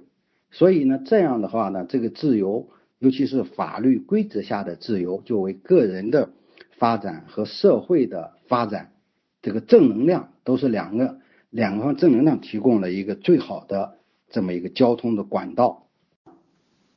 如如如果是其他的方式，就不会不是这样。那么传统的就只是强调个人修养，那只是内心。那社会这个领域中是由有权利的啊啊啊这些人来专门的控制了，那他也不能够相互都发展。那么完全要是以呃这个与国家所建立的道德呃建立的标准来去扩展的话，那么那个人那他的行为他就被约束了，他只能够就变成了一个局限在个人的所谓的道德修养，甚至。呃呃呃，老老庄的那一套，呃，心灵的那套，呃，那种那种那种方面的修，呃，就是等于游山玩水，或者说呃这些东西方面了，呃，寄情于呃山林了。那么这样的话呢，那个人被压缩成扁平了，那社会就变就变成了一个权力呃呃统辖的这么一个社会了。所以呢，自由恰恰就克服这两块。一块是一个专制的，以权力那个 power 所笼罩的这么一个畸形的这么一个共同体。另外呢，它也是能够一呃，就是开放个人的那个广阔的心灵，呃，使他到社会中去实现。所以这样的一种自由啊，嗯，就是一个最好的呃呃这个打通的途径。但这个自由显然它是。规则之下的自由，自生自发的这么一个啊法律的自由，所以要强调理解什么为自由，这一点就是内部规则，哈耶克所说的内部规则，好吧，谢谢啊。赵女士所谈的第二个问题，这个这个苏格兰启蒙思想中道德规则的神圣性问题，这一点上确实，呃，应该看到苏格兰启蒙思想它基本上。他是这个呃不太注重呃神圣性这一层面的，他基本上还是立足于人人的，或者说它是一种以人为中心的这种道德观。呃，当然，他这个以人为中心呢，他与法国启蒙思想中的那种呃人道主义或者说反神学的人性观又有所不同。他不像法国那样。强烈的反对呃这个神学，呃道呃神学宗教，啊，企图建立一种人的呃人的宗教。那当然，苏格兰启蒙思想也反对建立人的宗教，呃，也都不是以这种基督教的神学，无论是当时占主导的长老派的神学，还是传统一般的呃基督教神学，作为他们道德哲学的呃根基的。呃，这是第一点，应该我们要应该认识到，他们大体上属于。呃，这个启蒙思想这一脉，启蒙思想整个的一个呃特征就是不同于呃这个呃宗教啊基督教嘛。那当然法国是反宗基督教的，呃呃企图呃建立一个人的宗教。当然苏格兰启蒙思想第二点呢，就是说，但是他们也并不完全反对宗教神学，他认为宗教神学。呃，大体上是在另外一个领域中，是在关于呃人的信仰这个层面。他们也并不认为道德哲学他们所提供的这一套道德哲学、道德规则、道德规范能够解决所有的人的问题，所有的人世间的问题，所有的社会的一些根本性的问题。他们也不是这样认为的，他们都是一个。有限的不可知主义者，或者说他们都是人类文明的有有限的演进论，他并不企图建立一个呃理想国，在现实世界建立一个理想国。那么他们道德世界只是为这个呃现实的世界提供道德层面的一些呃行为标准、行为规范、道德依据、道德标准。所以呢。他们认为呢，呃，那么宗教管的是呃涉及到另外一个领域，在人类道德之上或之外，人可以有这个呃信仰问题，也可以依据神性的呃道神性的呃那些呃呃呃依依据成为基督徒，成为一个呃耶稣那样的人物，成为呃可以为人嗯受难的啊。自无私的奉献的那些人，但是这些人当然，嗯，也挺好喽。但是呢，他并不是说，要求每个人都必须按照这个去做。那宗教神学，它如果作为一种信仰，是个人选择的产物，那去做当然好。但是它不能变成一个命令，变成一个要求。那我认为啊，就是说理解苏格兰道德哲学呀，道德道德哲学中的思想啊，主要是就在于在有限的范围之内，苏格兰启蒙思想提供的是一个共同体，如何在人世间过一种呃基本的呃这个正当生活的这么一种也呃道德上的哲学，但是呢，它不是反神学的，它也不是绝对反基督教的。呃，也不是反神学的，但是呢，他们反对的是基督教神学强迫每一个人都必须啊按照基督教的那些教义要求啊，把人使人都成为圣人那样一样，在社会中，在社会共同体中去行善，去呃成圣，尤其是反对呃这种呃神学的这种道德。依据教会的权利，依对依据国家的权利，强迫每个人都必须如何如何。那这样的话，他们认为这是呃无法接受的，或者他们是反对的。呃，他们提倡的是人作为一个正常的人，是一个呃呃自私的、有限自私的，也是一个具有着同情心的这这么一个我们所说的这种正常人、世俗人的角度来去。嗯，这个行为，这个行为具有正当性，但这个正当性，它既是个人自由，但是呢，又不损害他人。那大家共同发展，共同获得个人的最大权利，共同我使得形成社会的一个最大的公益，呃，这么一个情况。但是呢，这种之外，他也并他也并不反对某些人啊，或者是某某是每个人。他有自己自己主动的信仰，去效法耶稣基督，效法神学那些呃呃那些先知啊，或者是成为一个基督徒那样啊，从事那种呃完全高尚的或者神圣性的道德，他也不反对。那是，但是这是个人的私人的事情，呃，也是可以点赞的，呃，予以喝彩的，但是不能够强迫，对不对？我觉得这一点上是既区别于基督教的道德哲学，也区别于法国那种完全强激烈的反对，呃，这个天主教道德，企图建立一个个人的宗教的这么一个特征。好吧，这是理解的两个要点。与左左呃呃，关于左右卫门的线上的三个问题，我大致这样啊回答一下。第一呢，英国的经验主义思想中，呃，确实呃也并不是完全与大陆唯理主义呃截然对立。呃，实际上，比如霍布斯的思想就有很大的大陆唯理主义的色彩。嗯，所以也正是这样的，霍布斯实际上他当时这个呃他的思想在当时也是并没有有多大影响的。呃，现在政治哲学中之所以对霍布斯的思想特别重视，那只是现在的一个。呃，研究的视角要从嗯历史的现实情况来看，霍布斯嗯在当时并没有受到太大的重视，所以它代表的实际上是也有很多这个呃唯理论主义的色彩，它和经验主义是有些差别的。那当然，如果追溯起来的话，实际上这个大陆唯理论和英国经验论。嗯，它可以追溯到中世纪的唯名论和唯实论，也就是说经验哲学中的唯名论和唯实论。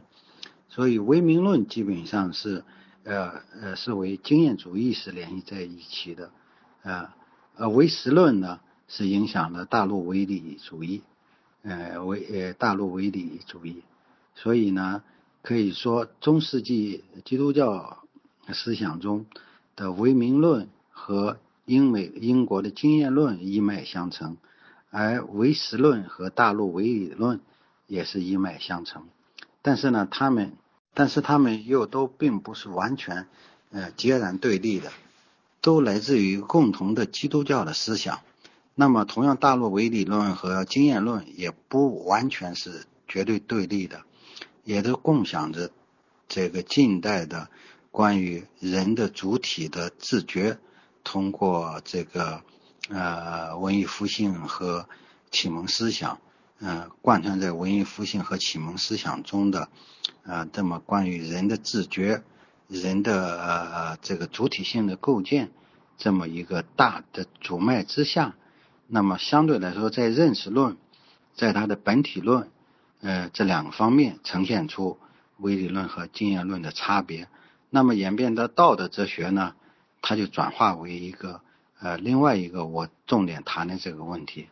所以说英国中也有呃唯理论的一些呃影响。那么与此相关呢，所以显然呃第二个问题，那大陆思想中也是也并不完全是唯理论完全一统天下，它也受到了呃经验论的影响。那么比如。像这个，呃，德国哲学中最代表的就是洪堡的思想。洪堡的思想实际上就受到了呃经验主义的很多的影响，乃至康德。大家知道，康德有一个重要的呃一呃一段话，就是他的哲学受到了休谟的重大的刺激。休谟的呃思想呃就是呃破除了他的迷雾。他曾经有这样说过，所以康德哲学也受到了呃这个经验论的很大的影响。当然，康德哲学这个最后他就超越了经验论，他自己认为啊超越了经验论，然后建立起一个偏嗯唯理论的这么一个哲学体系。但是他的哲学呃实际上并不是呃，像笛卡尔似的，完全是像斯宾诺莎、笛卡尔是那种完全呃理性主义的，他吸收了很多呃经验主义的色彩。那么呢，这个黑格尔同样也是如此。所以德国哲学中也有很多的经验主义的色彩。用他们的话来说是，呃，是经验论和唯理论的统一吧，两个思想呃要素统一在德国古典哲学中。那暂且咱们不用这个话来说，至少德国哲学中的呃康德受到了经验主义很大影响。那么同时的当时的洪堡的思想，洪堡的这个呃呃他的。社会理论、教育理论、他的政治理论、啊法治理论也都受到了很多经验论的影响。那么呢，实际上这个呃这个法国实际上也并不完全是呃理性主义占主导。大家知道，那卢梭就不是理性主义的，呃呃，他和笛卡尔的理性主义的那种就有很大的区别。但是他也不完全是经验主义的，因为卢梭。实际上是一个意志主义的，某种意义上来说，所以说这样的话，就是说这个思想很复杂，但总的来说呢，这个相互都有影响，只是英国的经验论色彩强一些，呃，形成了所谓的经验论，啊，而这个大陆法国和德国理性主义强一些，形成了唯理论，所以呢，这是哲学思想中的两个传统。呃，这两个传统呢，我们知道，呃，又都是共同的分享着现代的主体性啊，现代的对世界的新的认识，对于自我的新的认识联系在一起的。这个由于古典亚里士多德的那种古典的呃理论与阿奎那的中世纪的理论又都不同，它它们都属于现代哲学啊。那么呢，现代哲学那这两套理论。那么在后来的数理哲学中也都有不同。那莱布尼茨发展了一种啊大陆微理论的那么一个现代的呃代数学，呃，那么呢像牛顿啊，呃又发展了英国的这么一个代数学。所以呢，那后来到呃这个呃数理逻辑，嗯也有。呃，偏唯理论的数理逻辑和偏经验论的数理逻辑，乃乃至到现在的虚拟空间，实际上这两个线索又都交叉发展着，所以这是一条大主线，但是呢又相互激发、相互刺激，此起彼伏吧，这是一个总的线索。所以我们要理解这些思想呢，一方面要看到他们的相互的不同，但是又要看到相互的刺激。相互的激发，啊，相互的合流，好吧，我就简单说那么多，谢谢。关于中国的这个，呃，朱学新所说的中国终极关怀这样的一个变成一个伪道德，我觉得这个问题是这样：如果中国的哲学中啊，只是这样的一个啊啊因素，呃，道德至上主义的因素，尤其是宋明理学中的存天理灭人欲。这么一个因素的话，那么显然是有这样的一个呃这个倾向，但是呢，实际上呢，中国呃哲学中，它实际上呢这个呃荀子这一脉、孔荀这一脉也有很多经验论的东西，呃墨子这一脉也有很多经验论的东西，所以呢呃也并不完全是这样，所以更主要的是。中西哲学的差别，更主要的并不在于它是理性主义和经验主义，或者叫人性性善论和性恶论问题。我觉得这不在这里，更主要的是，无论是中国，它是古今之变。中国的呃性善论是和是呃性恶论，或者中国的呃道德学，或者说呃是呃这个墨家的这种。呃，可以说具有着一种呃功利主义的思想嘛，它都是传统嗯意义上的前现代社会的思想，而不是现代政治、现代社会、现代文明的思想。所以说，那么他们这个前现代的思想，首先要转化为一个现代思想，古典文明要转化为一个现代文明，古典道德要转化为一个现代道德，这是最核心的问题。哎，这个现代道德，当然你转化完了，转化成现代道德，你可以两两个方面也都可以，呃呃呃呃，就说呃演进。一个你偏重于唯理论的，另外一个你偏重于经验论的，呃都可以。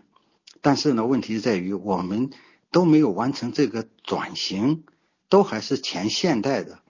那余英时先生谈到了一点。呃，儒家的义利之辩，那么呢，也就在这个义利之辩，余英时先生所谈的还是前现代的那种义利之辩，那和这个现代社会中的以呃这个呃呃现代社会、现代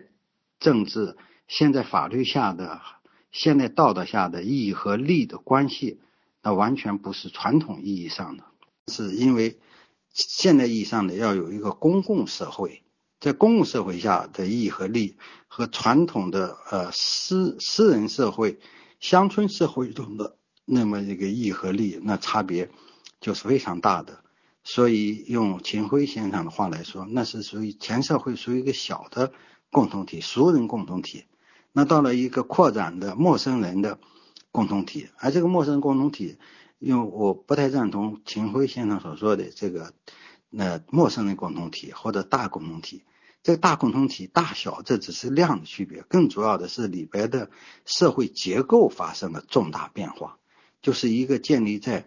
工商社会，也就是说工业商业文明建立在现代法治啊，这个法治又是一个我说的那种自生自发的法律秩序下的那么一个社会。其中的义利之辩，其中的呃行为规则，其中的道德的呃标准，那这一些呢，就完全与传统古典社会或者前现代社会或者农业文明社会，那就有了重大的区别。所以我觉得，在中国来说，中西之别要小于古今之别，也就是说，古今之变是统领性的，古今下的中西差别。中外差别、中西差别，这是呃呃这个次要的，呃关键问题我们要完成古今之变，所以古今中西这不是一个平行的呃关系，而是有一个呃递进的关系。首先首先要完成古今之变，其次在古今之变下才有中西之别。如果强调中西之别，实际上就忽视了一个。前现代到现代社会的转型，孟德斯鸠的问题，我简单这样说呀，这个这里头至少来说有三个因素吧。第一个地缘问题，啊，我们不得不强调，英国它是一个英伦三岛，呃，它是一个呃由海洋所沟通的这么一个呃一个共同体，它和中国的这么一个呃。广阔的以平原这么一个超大规模的这么一个共同体的自然的这个背景啊，自然的背景是还是有关系的。孟德斯鸠的的地理决定论可能未必呃是这么呃完全的呃是呃这个说的呃未必就是说把它说为是非常正确，但是呢这个因素应该要考虑。也就是说，英国的思想中，我们可以看到，呃，它具有着独特的地缘的因素。这跟中国相比如此，跟法国、德国、跟美国，呃，后来的新大陆美国相比，也都不同，就在于它是一个啊，紧靠大陆又嗯呃濒临大陆的海岛所构海洋的岛屿所构成的这么一个呃空间，而且这个空间。因为大家知道，海洋它是一个，呃呃呃，是一个独特的一个，嗯，一个一个屏障或者是一种自由的海洋，所以呢，它跟海洋法有海洋以及形成的海洋法有关，所以这里头啊，这个海洋所构成的，你说它是屏障，更多的是它的是沟通，那么这样一个地理环境相关，这是第一个因素。那么正是由于海洋这个因素，使得自然的这个呃人的习性，呃人们的习性中有着一种自由的习性啊。那这个海洋因素又扩展出了英国的整个的生活方式是一种呃是冒险海洋的，通过呃渔业、海洋，尤其是海洋贸易以及相关联的海洋民族这样的一个生活方式，那这都给它的地理。啊，地缘有着密切的关系。这总的来说，这是海洋地域吧，这样的一个海洋民族。这一点上，啊，孟德斯鸠很多人都谈到过，英国之所以成为自由的国度，这个海洋因素与海洋相关的生活方式，海洋作为一种自由的啊屏障，它是自由的，又是屏障啊，呃，还有海洋所所。相关联的这么商业交往啊，商贸，就是这几个因素都构成了它的自然的呃呃一个因素。它和专制主义是天然自然上嗯自然环境中或者地缘环境中就是有别的有差别的，这是第一点。第二点呢，就和英国的传统政治传统，英国政治传统，它的这个。这里头这个政治传统中，尤其是英国的普通法，对英国的臣民的塑造、行为规则的塑造，那么这个法习俗惯例所构成的英国的独特的法律，啊，对英国的这么一个呃呃思想、臣民的生活方式、思想行为规则啊，那所重要的影响。英国的传统中，为什么英国的传统是自由的传统？它是，也就是它是一个法治的传统，一个呃，这个呃，通过这种法治而构建一个社会秩序的传统，而它的法治又不是大陆的法那种呃罗马法式的大陆的法，呃立法式的法，它是一个自生自发的，那么习俗惯例啊，以及在这过程中所形成的。呃，这么一个衡平法以及普通法，啊呃，法官独立自治，啊，法之上，呃，国王也在，也不可呃这个剥夺的这种法律的自治，法律的这种独立审判，法的统治，这么一个法治的核心，这一点也是英国得以自由的保障。所以呢，这与中国的这么一个。中国的法是法家之法，或者说内儒外法，啊，外啊外就是说儒法合流这么一个这么一个郡县，这个这个商鞅之法这样的一种法律是刑法意义上的法，所以是管制之法。那么这样的话就不可能有自由。所以说这个自由的这个第二点是英国的政治传统，尤其是这个它的法治传统。第三个呢，我觉着给。呃，这个也属于刚才我说了，这个英国的法治传统、政治传统，这是呃我说错了，就应该法治传统。因为第二、第三个就是英国的政治传统，正传统主要是英国的君主立宪制，英国的贵族和君主，那么形成了一个立宪君主制。这什么意思呢？就是说，英国的贵族啊，以及贵族之中的最高的首领，英国的国王，他们特别是嗯。在这个政治博弈中，英国的封建制，那么呢，贵族啊以及国王这所形成的这么一个社会等级吧，他们在呃社会的结构中逐渐的嗯在相互的博弈中、相互的对决中所形成的一种制度政治上政治势力的平衡，而这种政治势力的平衡又逐渐的呃这个。呃，左右文呃呃，这个形成了一套啊呃君主的呃制度，而这君主制度后来呃这里头就有三个因素，也就是说君主、贵族和呃市民或资产阶级或者呃平民呃是是这构成了这么一个社会结构，那么就形成了最后。经过历史的演变，形成了一个英国的议会主权。这个议会主权就是三个因素：第一，国王在议会；第二呢，啊，贵族院；第三个是第三，呃，就是呃代议制。那么这三者实际上都是处在英国的这么一个政治传统，呃，这么一个大的框架之下。这个政治传统，国王不可能形成绝对的专制的这么一个呃权利。啊，那么国王和贵族刚开始是斗争，后来呢，呃，这个呃贵族和呃平民斗争，那三方形成了一个相互不同历史时期形成了不同的。呃，这么一个呃呃对立关系，呃，两方的对立关系总是有一方呃作为居中达成了一种妥协。刚开始啊，那贵族和呃国王的对立，那呃后来呢是贵族和人民的呃对立，最后呢贵族人民加起来和君主的对立。那么这总的来说，这三种呃关系最后被。都没有被彻底的呃革命掉，又都综合的融化到英国这样一个呃君主立宪制中。我特别强调，这个君主立宪制是三个因素：第一个是国王，但是是国王是在议会；第二个呢就是贵族，呃呃这个上议院；第三个代议制形成的英国人民。那么这三者构成了英国的人民的主权。啊，所以叫做主权在议会。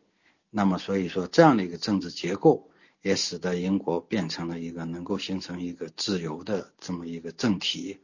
所以，也就三个因素：自然环境、地缘政治的这地缘环境；第二个呢，就是法治传统；第三个，它的呃共和呃就君主立宪政体。这三个因素使得英国变成了一个自由的国家。而中国相对来说，地缘上就不用说了。这个呢，我们一直是君主啊，皇帝是绝对的啊啊，这个呃政治啊绝对的这个主导，其他都是臣民或者是奴才。那么呢，中国的官僚体制没有贵族或者这种准贵族或者官僚体制，那么呢，他只能从属于国王啊，从属于皇帝。那人民。那更是没有力量。那实际上，最后中国传统中就是，呃，皇帝啊，君主，皇帝与呃官僚体制的斗争。但这个斗争，人民在这里头永远扮演不了呃呃这个权重的作用、杠杆的作用。那么变来变去，斗争来斗争，最后去，只不过还是呃老的专制政体。那人民参与其中，就是呃嗯。农民起义，那农民起义只不过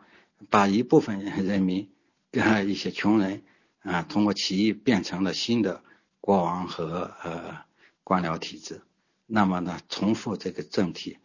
嗯，这么一个东方的专制主义，重复这个专制主义，嗯，只不过一家一姓则王朝变了，实际上这个政治结构永远达成不了一个自由的这个政体。所以我觉着，在这是刚才我说的三个方面，中国都和英国相比，哎，注定了我们，嗯，至少在嗯在相当的时间来说，是一个被奴役的嗯这么一个政体政治制度，还不可能形成自由。当然，现代社会，尤其是二战之后，尤其是当今，地理的因素随着新科技的发展，地理的因素。啊，已经不太起重大作用了。另外呢，加入整个世界，整个新的世界格局，使得啊这个呃人民在这里越来越具有了重要的作用。呃，世界格局也发生了重大变化，加上新的科技的呃这个介入，那么呢，可能这个原有的社会结构会发生重大变化。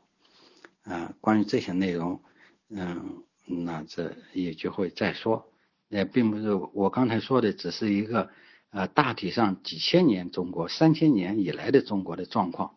那么近着来说，鸦片战争以来改变了中国的这个社会结构。那么呃在今天我们又面临着新的呃历史的大变革。那么整个世界和中国这个社会结构也都有新的变化。那这些变化，那会自然会是不是会能够形成一个自由的政体呢？啊，能不能形成一个自由的政体呢？那么呢，那我审慎的乐观吧，或者悲观中有乐观，乐观中有悲观。那么我们就看天命吧。当然，我们的个人的努力也很重要了。好，就说那么多，谢谢啊。好，抱歉啊，左右呃卫门的观点是这样，我觉得这个呃这个自然环境或者岛国，这只是一个自然的因素。当然，像英国和日本，呃，确实是有这样的一个呃自由的自然环境。当然。这个呢，在古典时期可能非常重要，但是呢，即便在古典时期，这一个因素还是不足以，呃呃，使使得形成自由的这么一个制度的。那么很多的岛国也很多，除了这两个，呃，某种意义上来说，形成了一个自由的制度，尤其是呃英国。那么日本也只是二战之后，呃，在麦克阿瑟的，呃，这个，呃，这个这个。呃，指导下啊，那么才形成一个自由的制度。嗯，即便如此呢，所以说这只是一个因素，但这个因素当然呃在呃发育过程中当然很重要，但是它不是唯一的充要的条件。所以呢，我觉着，尤其是在现代社会，尤其是在现代社会中，当今社会随着这个呃这个世界经济的一体化。金融科技啊这些方面的越来越呃人类越来越呃呃这个交通这种信息呃金融啊经贸这些方面的越来越一体化，所以自然的呃地理地缘的因素已经不太占呃重要性了，重要性已经不太重要了，更主要的还是一个世界结构。大的世界格局，这一点上倒很重要。那么呢，在这个世界格局下，我说的法治的传统和政体的呃构建，这两个就呃更加重要。那相比之下，我们可以说，呃，香港和呃台湾在法治的传统中，香港政体的构建过程中，像台湾，嗯，这都给我们提出了一些很好的榜样。呃，激发，但是他们都在一个呃强大的中共这样一个集权体制下的这么一个呃呃罩子，这么一个阴冷的这么一个罩子下，也很难以真正的实现出来。只有大陆在这方面如果完成这样的一个变革啊，那么我觉着我们呃把这种法治的传统和自由政体的构建结合起来。那么呢？那么这个地缘的这么一个因素，某种意义上来说，也可能成为一个呃更好的因素。超大规模，如果嗯有了法治的传统和自由的政体，那么就会变成一个非常伟大的呃国家。那美国就是这样的一个，它是呃呃超大规模，而且呢也是呃地域广阔，然后呢又你说它是。呃，海洋和呃大陆结合在一起，它既是海洋国家，又是大陆国家，所以中国未来哎好的话，也可能是一个非常有前途的。但是呢，现在还处在重要的转型时期，啊也很艰难。但总的来说，回到你的问题上来，岛国是历史上来说是有这样的先例，是很重要的一个要素。但是呢，到当今世界，却并不是唯一重要。那么呢，相对来说，我觉得这三者，自然自然的呃这个呃这个地缘，还有呢法治的传统，或者说规则的社会规则，呃社会秩序的传统。第三个呢，就是一种政体的构建。这三者结合起来，如果结合的好。在一些非常时期，呃，那么呃构建起来，呃，在在一些那这是这里头当然还有些天命了，那么呢就会比较好，但是是不是有这个天命还真不知道啊。谢谢啊。